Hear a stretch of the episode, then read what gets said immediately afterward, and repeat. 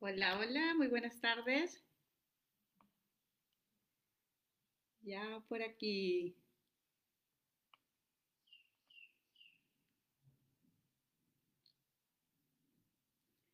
Hola, muy bienvenidos. Mi nombre es Jessica Ruiz.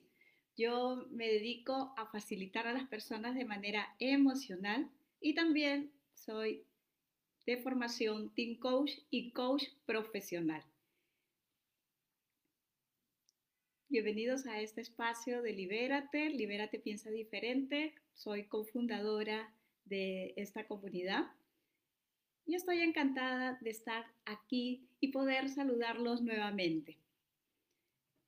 Vamos a hablar sobre claves para poder desarrollarte profesionalmente. Tengo tres claves y dentro de estas claves voy a proponerte un ejercicio para que tú puedas mejorar y puedas brillar aún más de manera profesional. La primera clave que te voy a entregar está en relación a que seas muy honesto, muy honesta contigo misma y que te hagas una pregunta. Luego de que tú te puedas responder de una forma muy honesta, muy clara esa pregunta, vamos a hablar sobre la asertividad.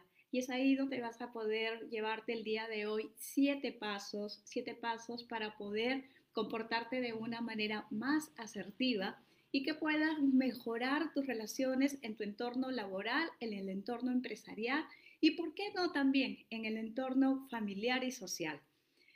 Y la tercera clave que tiene que ver con que tú puedas crear tu marca personal o tu marca comercial, como me gusta llamarla, la vamos a compartir en un siguiente programa. Hoy, de estas tres claves para poder desarrollar de manera profesional, vamos a estar abordando dos de ellas, porque si no el programa sería muy, muy, muy largo. Vamos a de lleno a este punto y aquí hay una, un pensamiento, una reflexión que quisiera compartir si tú me lo permites. El beneficio de tu trabajo debe ser la satisfacción que tu trabajo te proporcione. Repito, el beneficio de tu trabajo debe ser la satisfacción que tu trabajo te proporcione y la necesidad que el mundo tenga de él. Cuando es así, la vida es un paraíso o muy cercana al paraíso. Cuando no es así, cuando tú tienes un trabajo que desprecias, cuando estás en un trabajo que te aburre y además que el mundo no lo necesita, la vida es muy difícil. La primera clave es que tú respondas honestamente a esta pregunta. ¿Te gusta tu trabajo? ¿Cuál es tu respuesta? ¿Te gusta tu trabajo?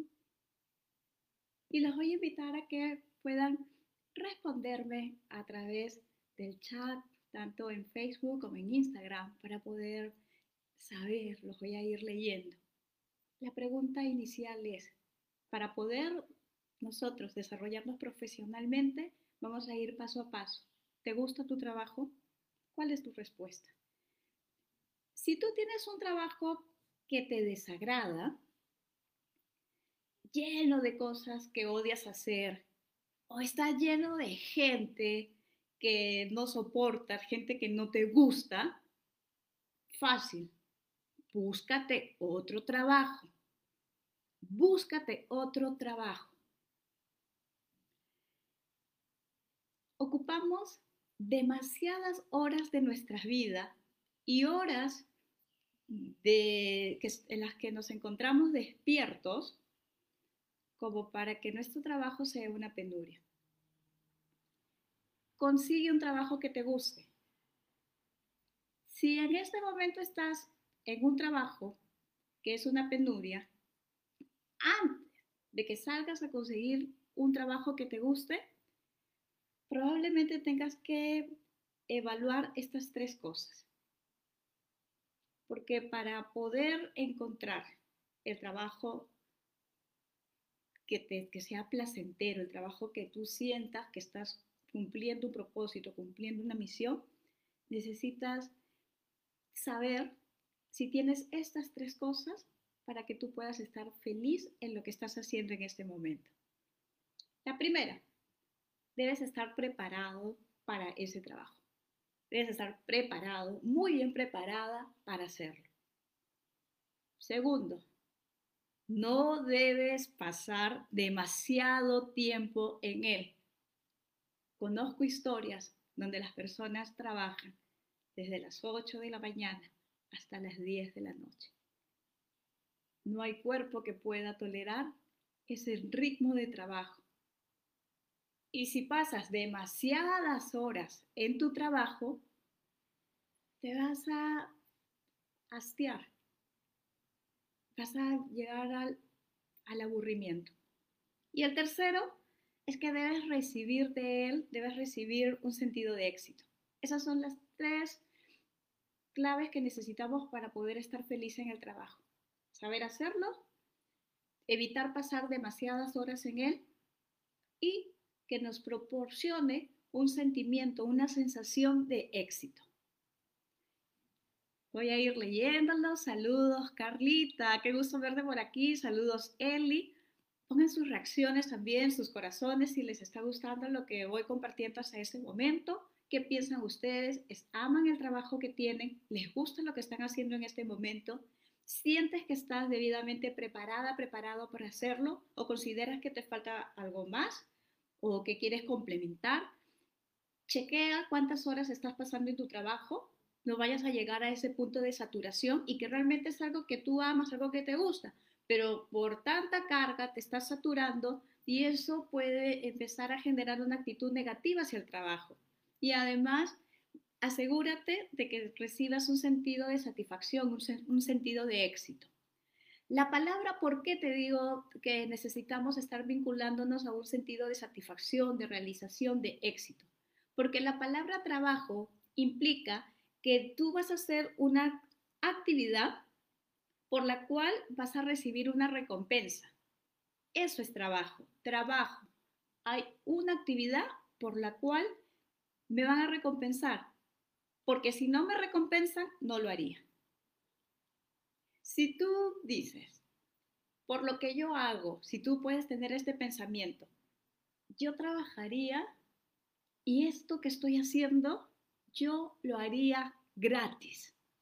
No es que lo vaya a hacer, pero lo haría gratis. Es más, me gustaría que me paguen para poder hacerlo. Y me hace recordar una historia de un basquetbolista muy, muy, muy, muy famoso. este este señor le dijeron eh, cuando él ganaba millones de dólares por temporada de juego, ganaba millones. Y un periodista le dice, señor, usted que es tan famoso, tan reconocido y que está tan bien rankeado en el mundo del básquetbol, ¿cómo es así que, que usted ha llegado a alcanzar todo esto? Bueno, entonces él habla de la pasión que tiene por trabajar él dice, para mí el trabajo es un juego, porque esa es la tercera creencia de un triunfador.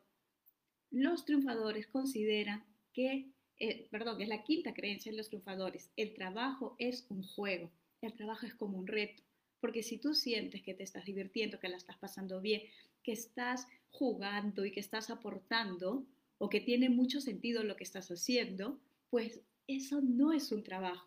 Más bien, si te lo quita, tú sentirías un vacío, tú sentirías como que, wow, se me fue la manera de cómo aportar o cómo servir. Y eso no sería un trabajo. Así que busca una actividad en la cual tú sientas que te estás divirtiendo y que además te ayude a producir, que sea una actividad por la cual la gente esté dispuesta a pagar. Este hombre, este basquetbolista que te comento, le dice al periodista, mira, yo te voy a contar algo. Yo jugaría gratis. Es más, yo pagaría todo lo que tengo por hacer lo que estoy haciendo. Ahí van las creencias, ese sistema, ese pensamiento de la gente de éxito con respecto al trabajo. Se divierte, no es una carga. Para la gran mayoría, trabajo implica algo por lo cual tú te vas a esforzar Y no lo harías si es que no recibes una recompensa. Ah, si no me recompensa, y la mayoría de las personas interpretan la recompensa como dinero.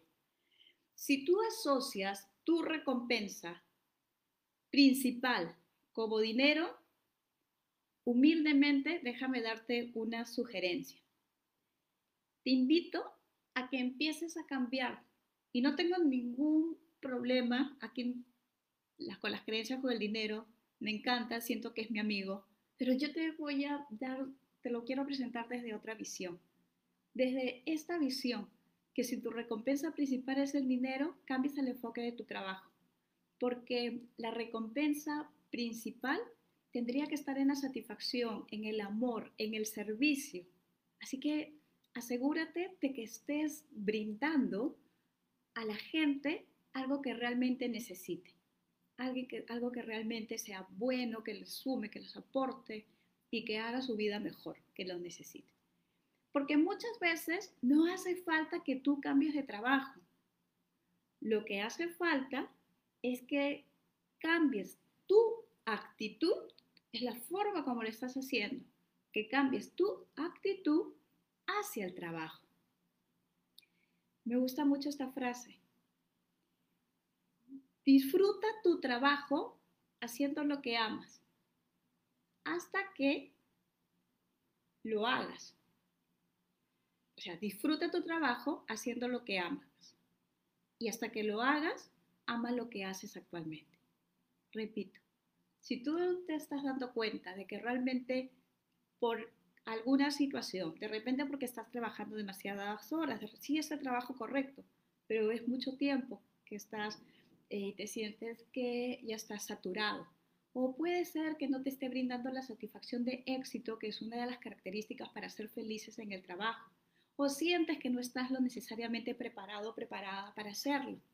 Pues chequea, chequea, porque nosotros hemos venido aquí a ser felices y hemos venido a poder hacer, aprender a ser felices por nosotros mismos en este proceso de vida.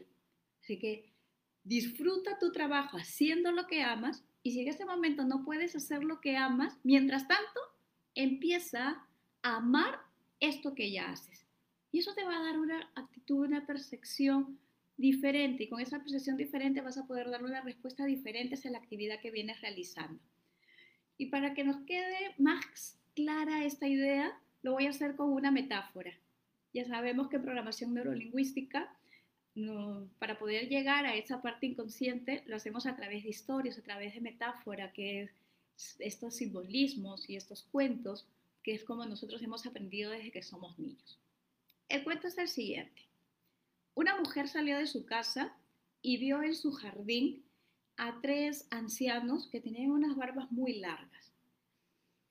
Ella no los conocía y les dijo, eh, no creo que los conozcan, pero estaban hace mucho tiempo parados ahí y yo quisiera eh, invitarles algo de comer. Me imagino que con tanto tiempo ahí parados deben tener hambre. Por favor, pasen a mi casa, coman algo.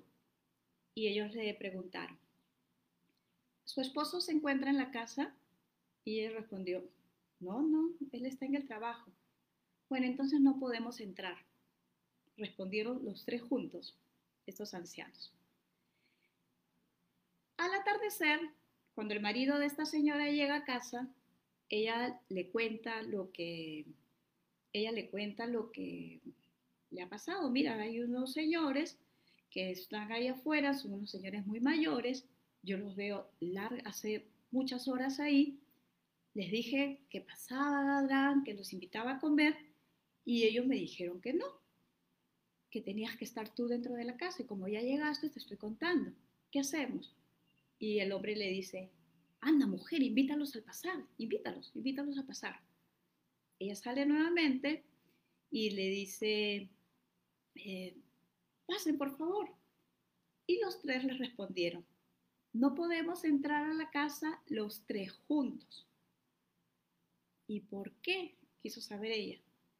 Uno de los hombres apuntó a uno de ellos y les dijo, su nombre es riqueza. Luego señaló al otro y su nombre es éxito. y yo me llamo amor. Ahora ve adentro y decida con su marido con cuál de los tres quiere cenar el día de hoy. Bueno, esta señora entró a su casa, le dijo al marido lo que estos señores le habían dicho y el marido se puso feliz. Qué bueno, qué bueno. Ya. Muy bien, así que así es el asunto. Estoy feliz. Invitemos a la riqueza, dijo el hombre. Dejemos que entre la riqueza y que abunde la riqueza en nuestra casa. Ya está, ya la hicimos. La riqueza por fin llegó. Su esposa no estuvo de acuerdo y le dijo, ¿y qué tal si invitamos mejor al éxito? La hija estaba escuchando la conversación de los padres, interviene la muchacha y le dice, y tengo una idea, tengo una idea. ¿No sería mejor que invitemos al amor? Y así nuestro hogar estaría lleno de amor y estaríamos nosotros desbordantes de amor.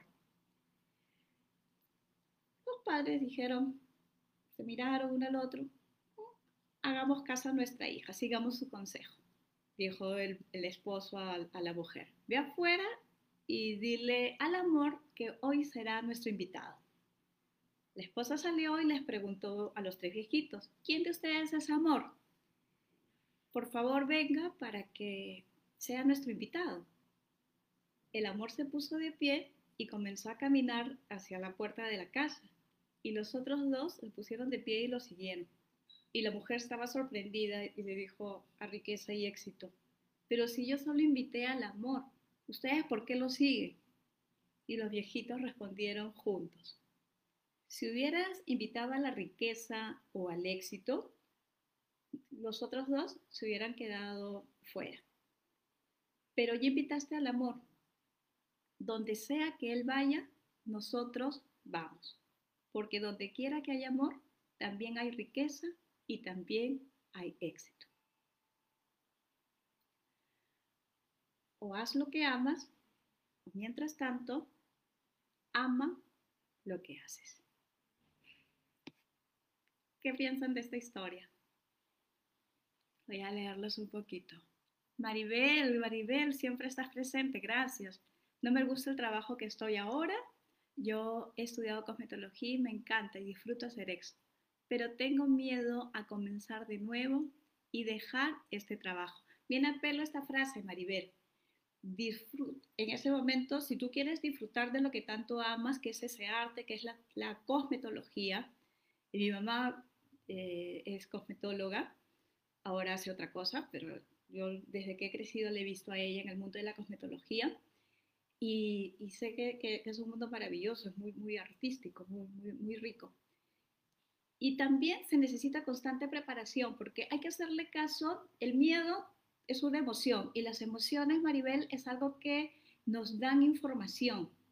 En este caso, el miedo a no poder, a no poder eh, desarrollarte del todo como cosmetóloga, eh, puedes venir, de repente tú estés sintiendo que te falta algo más que aprender, seguir capacitándote o has trabajado mucho tiempo en él o tienes miedo a perder la seguridad. Pero un ejercicio que te invito a realizar es que empieces a aproximar esa realidad a ti. Por ejemplo, después de tu trabajo, reúnete con, una amiga o busca a una persona con la que tú te puedas juntar y empieza a acercarte nuevamente al mundo de la cosmetología. Hazle algún servicio a una persona, a una amiga. Puede ser que al inicio, para que vuelvas a empezar, no cobres, o eso te lo dejo a tu, así no cobres, pero empieza nuevamente a acercarte al mundo de la cosmetología Puede ser que hagas videos, así, transmisiones en vivo sobre enseñando a las personas cómo cortarse el cabello. En estos tiempos que hemos estado eh, en confinamiento, ha sido un problema cómo manejar el cabello. Por ejemplo, si tú me enseñas a mí a través de un tutorial cómo trabajar mi cabello crespo o a los varones cómo cortarse, cómo tú solo cortarte el cabello, sería un boom y empieza a acercarte a, tu, a esa realidad que tú quieres hazla a través, como te digo, haciéndole servicio a otras personas, porque es lo que tú amas, dando recomendaciones o compartiendo a través de tutoriales lo que tú ya sabes hacer. Y de esa manera te vas a poder aproximar y vas a poder estar nuevamente en el mundo de la cosmetología. Y yo he visto muchos casos de personas que han querido cambiar de trabajo y lo hemos hecho a través, a través perdón, de planes de acción. Y esta chica que se dedicaba a la administración en una empresa, pero ya estaba saturada, no quería eh, seguir como administradora. Hicimos un plan para que ella pueda empezar a formarse en, otra, en otro tema. Ella estaba formándose como coach y empezar a estudiar fines de semana o estudiar en las noches, inclusive hasta cursos que eran en línea, online. Y te estoy hablando de esto el año pasado, antes de que entremos, cinco minutos antes de que entremos a cuarentena.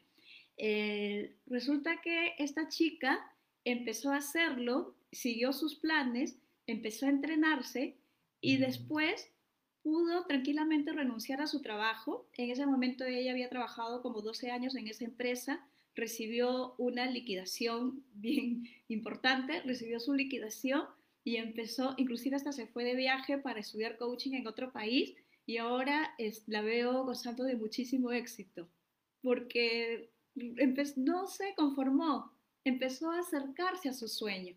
Y es lo que te podría decir, Maribel. Muchas gracias por tu respuesta, por tu, perdón, muchas gracias por, por compartir, por tu pregunta.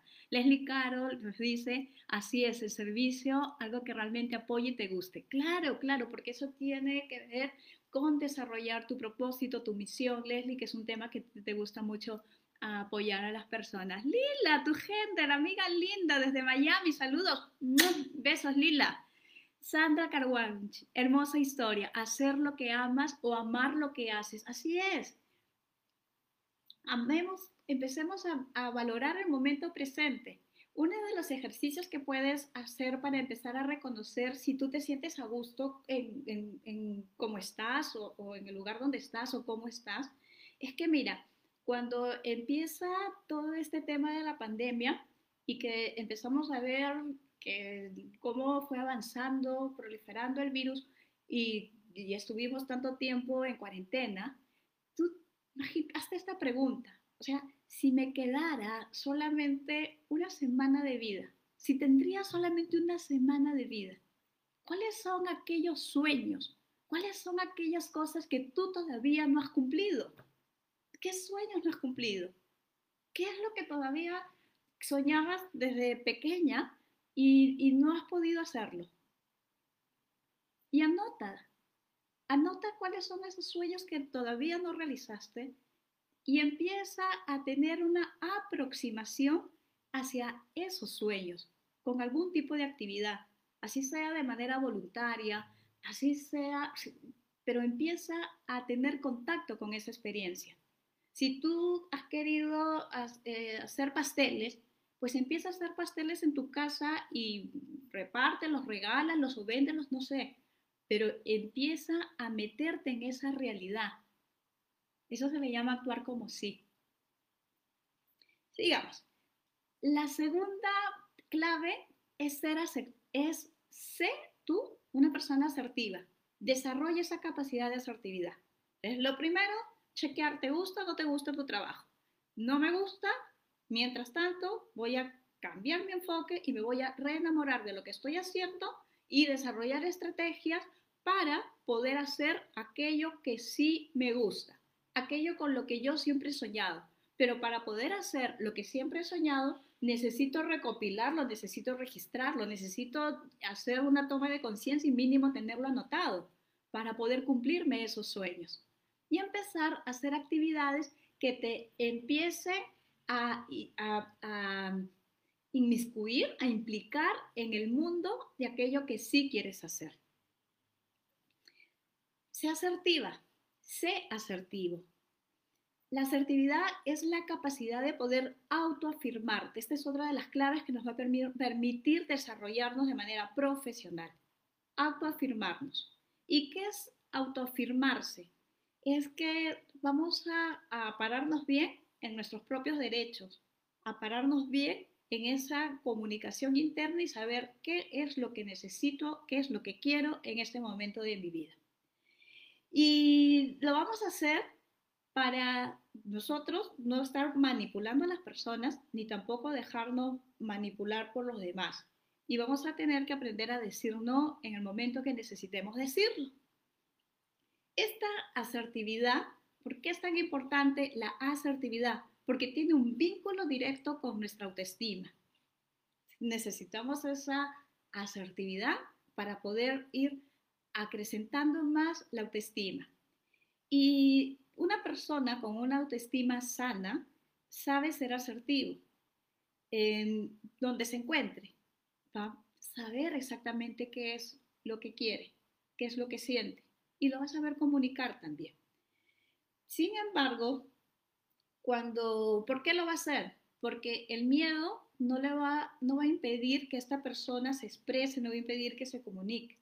Sin embargo, si mi autoestima está así tambaleando, todavía no la tengo tan estable, es posible que mi capacidad de asertividad se vea pues minimizada, se vaya haciendo cada vez más chiquito.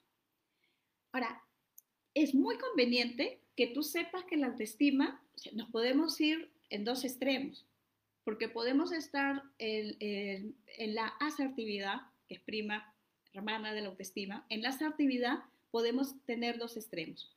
Un extremo que es la pasividad y el otro extremo vendría a ser la agresión. Aquí tenemos la conducta pasiva y aquí tenemos la conducta agresiva. En la conducta pasiva nosotros estamos como aplacando, aceptamos absolutamente todo lo que los demás nos dicen, aceptamos todo lo que las demás personas hacen y evitamos expresar nuestro propio punto de vista. Esa es la parte pasiva, esa es la parte, eh, son dos extremos, los dos son negativos, pero esa es la parte mm, pasiva, no me expreso, no expreso mi verdad, eh, me callo para no generar problemas y evitamos eh, expresar nuestro propio punto de vista por el miedo. ¿Por el miedo a qué? Miedo a que nos dejen de querer. En otras palabras, miedo a perder la aprobación de las demás personas y que nos separen o nos rechacen. Y otra vez volvemos al punto de las heridas, de las heridas que hay en el alma, de esas experiencias que si he podido experimentar rechazo, pues lo voy a evitar a toda costa y por eso aplaco, acepto y callo. Y el otro extremo está dado por una conducta agresiva, donde decimos lo que siento, lo que pienso, pero de una forma irracional y grosera. Tampoco es un comportamiento asertivo hacerlo de esa manera, porque dejamos de tener, si lo expresamos de esa forma, dejamos de tener en cuenta, de ser empáticos y además de, podemos dañar a otras personas con esa conducta. La asertividad se va a encontrar en el centro, ni tan pasivo ni, ni a la agresividad, en el equilibrio, en ese centro. Yo les voy a regalar el día de hoy siete pasos para poder, hay muchas estrategias para poder lograr la asertividad. El día de hoy he elegido siete pasos para que puedas mantener, para que puedas lograr un comportamiento asertivo. Esos siete pasos van a estar en el grupo privado. Recuerda que tengo un grupo privado que se llama Libérate. Es un grupo que está público, lo vas a poder encontrar. Y también voy a dejar el link del grupo, le voy a pedir a mi equipo que lo deje por favor, para que puedas tener el acceso porque esta herramienta yo se las voy a poder, ustedes la van a poder descargar del grupo privado. Así que vayan al grupo privado porque ahí van a poder tener estas siete estrategias, estos pasos estructurados para que tú desarrolles esa capacidad de asertividad. Una vez que ya te he contado esto, que te unas al grupo privado, quiero ver tus reacciones para saber si, me, para que me des feedback, si te está gustando lo que estoy compartiendo y además eh, comparte, etiqueta a las personas que sepas que, les puedan, que puedan necesitar de esta información. Esta es una clase que yo hago de manera gratuita, es una clase que hago todas las semanas y etiqueta a todas las personas que puedan eh, necesitar este tipo de información y con tu familia, con tus amigos, comparte con todas las personas para que este tipo de información que es positiva, este tipo de, de aprendizajes nos pueda llegar y evitemos estar en esa distracción de las malas noticias o de las cosas negativas que, que tanto nos está pues rondando.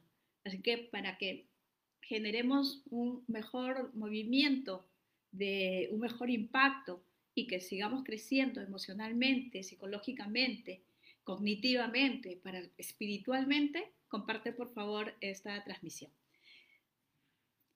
Te decía que la asertividad está en el centro, en el equilibrio, ni tan pasivo ni agresivo.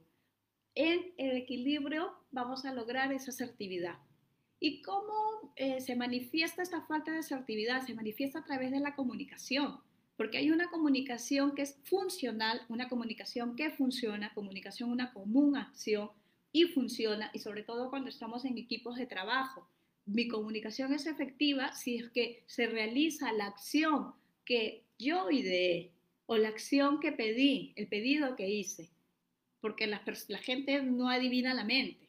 De repente hay unos con dones y talentos de evidente, está muy bien, todos lo podemos hacer, pero unos más están más entrenados que otros, pero sí las personas no vayas con la consigna de que tienen que entender todo lo que tú les dices. La comunicación es esta común acción, que lleguemos a una común acción. Y para poder hacerlo necesitamos comunicarnos de una manera que funcione. Y ser asertivos es una forma funcional. ¿Cuándo deja de ser disfuncional? Yo conozco cuatro tipos de comunicadores disfuncionales. ¿Cuáles son esos tipos? Los tipos aplacadores, los culpadores, esos que andan con el dedo señalando, aplacadores, los culpadores, los calculadores y ay, que Dios me libre de los calculadores y los distractores. Te voy a contar uh, someramente estos, estos tipos porque esto es parte de una capacitación también otro tema, temas de comunicaciones. Pero es importante porque está vinculado a la asertividad, por eso te lo quiero eh, ir compartiendo en este momento. Bueno, ¿cómo se ve una comunicación disfuncional de una persona que es aplacadora? Pues está en ese extremo pasivo. En ese, en ese lado pasivo, em, es como, no, para que no te molestes, no, para que no se enoje, no, yo no quiero generar problemas. Entonces hay una sensación de de desvalorización interna. Eso sería aplacar. Culpar, el mismo nombre lo dice, está señalando, está culpando, está criticando, excesivamente crítico, siempre tiene la razón. Eso sería ser eh, culpador. Podemos también mostrarnos en una comunicación calculadora cuando eh, en lugar de ir al punto directo, empiezo a poner muchos rodeos o muchas escuchas, muchas cosas alrededor antes de pedir lo que quiero, como para que suene bien. Y el distractor es esa persona que, ¿qué, qué dijiste? Ay, ¿qué? O sea, como que a veces también hace el payasito la payasita que siempre quiere causar la gracia para poder distraer realmente la conversación porque siente que no es parte, que no pertenece. Ahí sería una persona que está como como eh, evitando el rechazo y por eso como que siempre quiere agradar y caer bien. Esa es la forma disfuncional de comunicarnos. Chequea, eh, porque detrás de esos estilos que he mencionado hay una serie de ideas irracionales que los van fundamentando. Y si tú quieres eh, descubrir todas estas, estas ideas irracionales, quédate todavía en la transmisión porque acá te las voy a contar.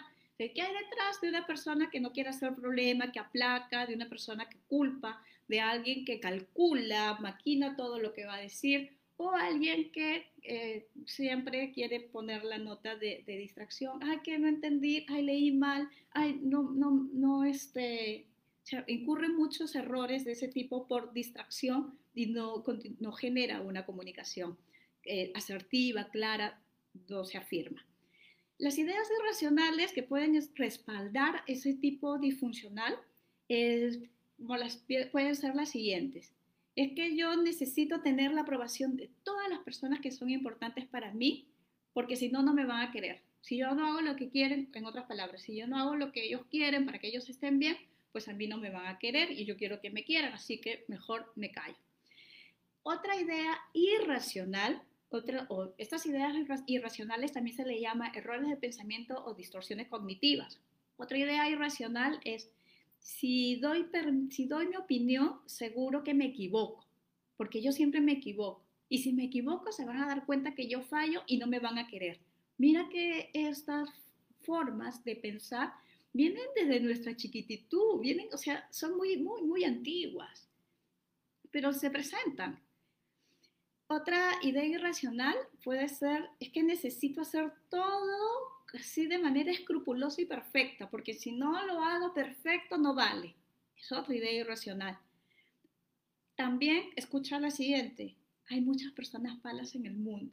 No, cuento mis cosas porque hay muchas personas malas en el mundo y deben ser castigadas por ello o no entiendo por qué las cosas no me salen, no me salen como a mí me gustaría que, salgan, o nunca nada sale cuando yo quiero que salga. Pero esas son unas formas distorsionadas de pensar, realmente no son reales. Y hay que trabajar, si tú te estás dando cuenta que hay mucha predominancia de algunas de estas disfunciones en la comunicación y que además te identificas con algunas de estos pensamientos irracionales que he puesto, hay que chequear esas distorsiones, esos errores de pensamiento. Nosotros tenemos un taller que se llama Herramientas para Liderar y en ese taller trabajamos ampliamente estas distorsiones, te damos todos los tipos de errores de pensamiento, las distorsiones que hay, que es un estudio que hizo Aaron Beck, un psiquiatra norteamericano, y tú puedes conseguir eh, este taller con muchas herramientas para poder, eh, es poder estar como en tono y poder sentirte más afirmado. Voy a, vamos a dejar también, equipo, por favor, vamos a dejar el link de la escuela de EOS, porque este trabajo lo he hecho con, con DEOS, Libérate y DEOS, para que pueda comprar ese taller que está 34 dólares. Es un taller de 4 horas tienes como cinco herramientas que las vas a poder descargar y empezar a trabajar en estas ideas irracionales para que las transformes en esto, para que en lugar de pensar es que necesito tener la aprobación de todas las personas porque si no, no soy feliz, porque si no, no me van a querer, pienses, no pasa nada si no tengo la aprobación de los que me rodean, no pasa nada. Igual ellos me van a querer, igual, porque que yo piense diferente, eso no es nada negativo. Y yo no debo darle siempre la razón para que me quiera. Eso es irracional. Entonces, ese tipo de pensamiento necesitamos transformarlo. Eh, pensar en lugar de que si doy mi opinión y me equivoco, me van a rechazar. No, no, no. Tú piensa, puedo equivocarme de vez en cuando. Yo no he venido aquí para ser perfecta, he venido para ser feliz. Y me puedo equivocar, tengo todo el derecho a equivocarme. Y no es necesario que todo lo haga perfectamente para esa idea que necesito hacer todo de manera, este, eh, de manera perfecta, ¿no? o que las personas son malas. No, las personas no son ni buenas ni son malas. Simplemente son. Las personas son como son. Y nadie quiere hacerme daño sin ningún motivo, sin ninguna razón. Y vamos haciendo este cambio de ideas, a pensar de una manera más consciente, más lógica, más consistente, que recuerda que todo empieza por un pensamiento. Todo empieza por un pensamiento.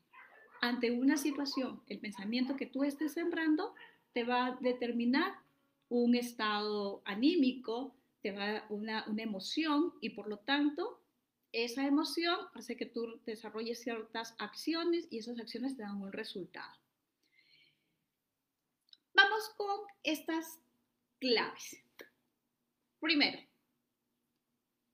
pregúntate en qué punto te encuentras tú de estos extremos. ¿Dónde te encuentras? ¿En la pasividad o te encuentras en la parte más agresiva, más reactiva? Chequea cómo es tu actitud, cómo actúas de cara a los demás, ¿Te atreves a dar tu opinión sin ofender a tus compañeros y a tus amigos? ¿Te atreves? ¿Tienes ese valor de dar tu opinión sin ofender? Repito. Y hay varios métodos, yo te lo había dicho, para lograr este entrenamiento asertivo. Yo te voy a mostrar un procedimiento de siete pasos que lo vas a poder encontrar de escrito en el grupo privado. Mañana te lo vamos a poner en el grupo privado. Así que empieza a ingresar hoy al grupo privado para que tengas esta práctica. A mí me gustan las cosas prácticas y practiquen y luego me cuentan para poder tener sus testimonios de las cosas que les, está, que les estoy entregando y les está funcionando. Muy bien. Paso número uno para tener este entrenamiento en asertividad. Este es un entrenamiento en asertividad en siete pasos. Identifica tu estilo básico de conducta en tus relaciones interpersonales. Identifica tu estilo de conducta. Estoy aplacando, estoy culpando, soy la quejosa, la que señala, la, que culpa a todo el mundo, o eh, calculo demasiado y no digo lo que pienso directamente, o, distraigo las situaciones, las evado. reconócete. Soy muy agresiva, muy pasiva, pasivo-agresiva, o aguanto, ¿qué es cuál, cómo es el comportamiento pasivo-agresivo? Que aguanto, aguanto mucho tiempo, pero cuando ya el agua llega hasta aquí, me echan una gota más y ahí reviento, pasivo-agresivo. Localiza cuál es ese estilo que tú tienes en relación al comportamiento que tienes con las demás personas. Una vez que te identificas, segundo paso, identifica aquellas situaciones en las que tú quieres ser más asertiva. Busca las situaciones. ¿Ya me conozco? Ya. Ah, ok. Creo que aquí se me pasan las cucharadas. Ahora, ¿en qué situaciones yo quiero ser más asertiva?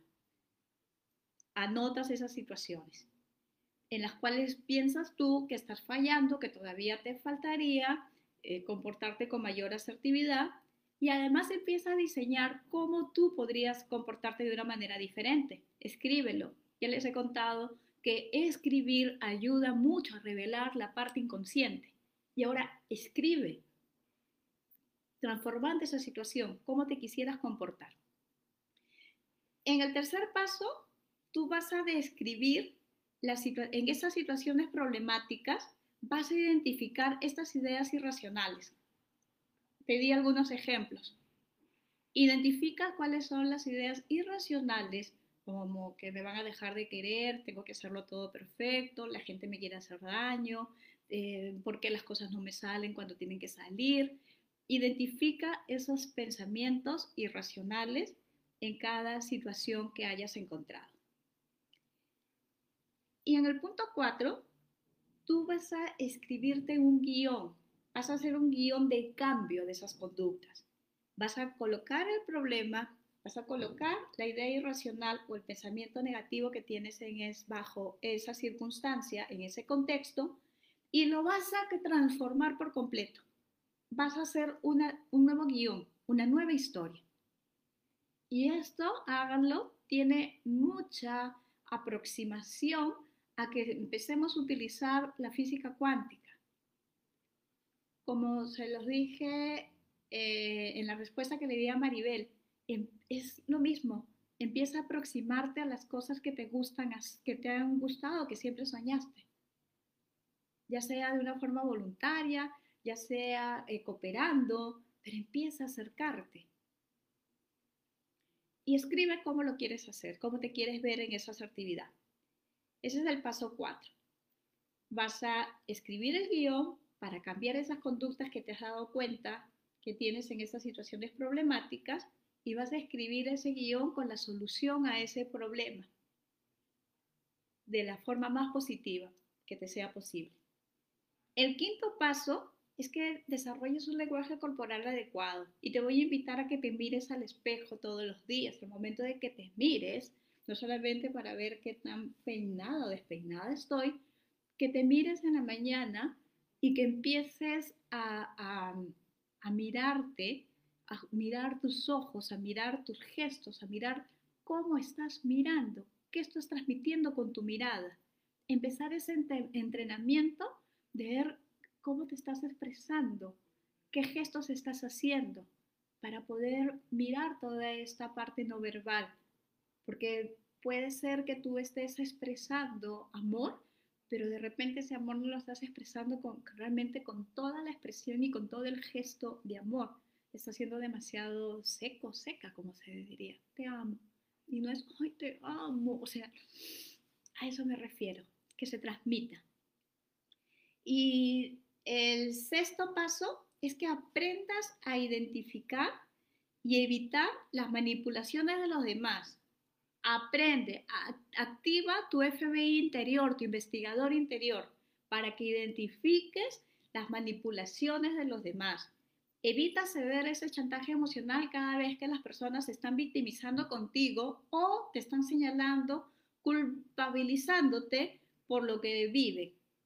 Evitemos ese tipo de relaciones.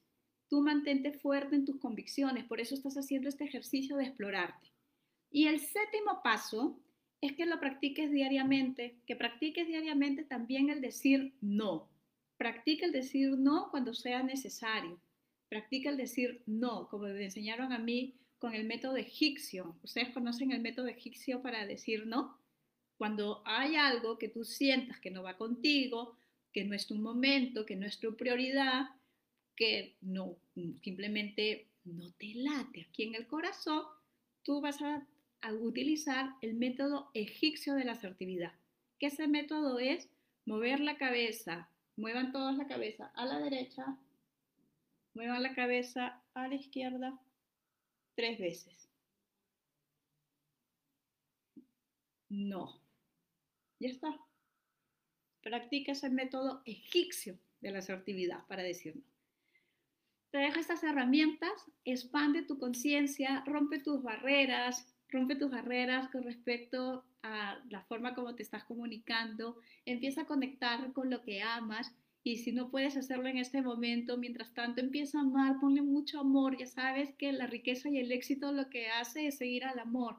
Por eso te invito a que puedas poner en práctica lo que he compartido contigo, porque si tú consigues ser una persona asertiva, más empática, vas a tener mucho éxito, vas a tener aseguradas buenas relaciones en el lugar donde tú te desempeñes y, y además van a empezar a ver más y a valorar tus habilidades de, de liderazgo, de gestión de equipos. Y, y las personas confían en la gente que es asertiva. Las personas confían, quieren estar con personas asertivas. ¿Por qué? porque son personas que son niveladoras en su comunicación. Son personas niveladoras, ¿por qué son niveladoras? Porque aquí todos somos iguales, nadie es más y tampoco nadie es menos que nadie. todos somos, estamos al mismo nivel porque todos estamos aquí. Si estás aquí en esta vida es porque estás aprendiendo. Y aquí nadie sabe más que nadie. Así que nos gusta estar con gente niveladora, con gente asertiva, eh, sabemos, son más predecibles, sabemos qué esperar de ellos, son más confiables. Son más confiables y la gente se siente a gusto, nos sentimos a gusto en su presencia. El siguiente miércoles vamos a hablar de la tercera clave que es crea tu marca personal o tu marca comercial. Si te gustó este video, compártelo para que llegue a muchas más personas. Para mí ha sido un placer poder compartir este momento contigo. Gracias de todo corazón, muchas, muchas gracias por estar aquí y nos vemos la siguiente semana para seguir disfrutando de este espacio de crecimiento, de tomas de conciencia y de cada vez mayor autogestión emocional. Los quiero mucho, besos, besos, besos, nos vemos hasta la próxima semana, chao, muchas gracias, ya los leo, besos, chao.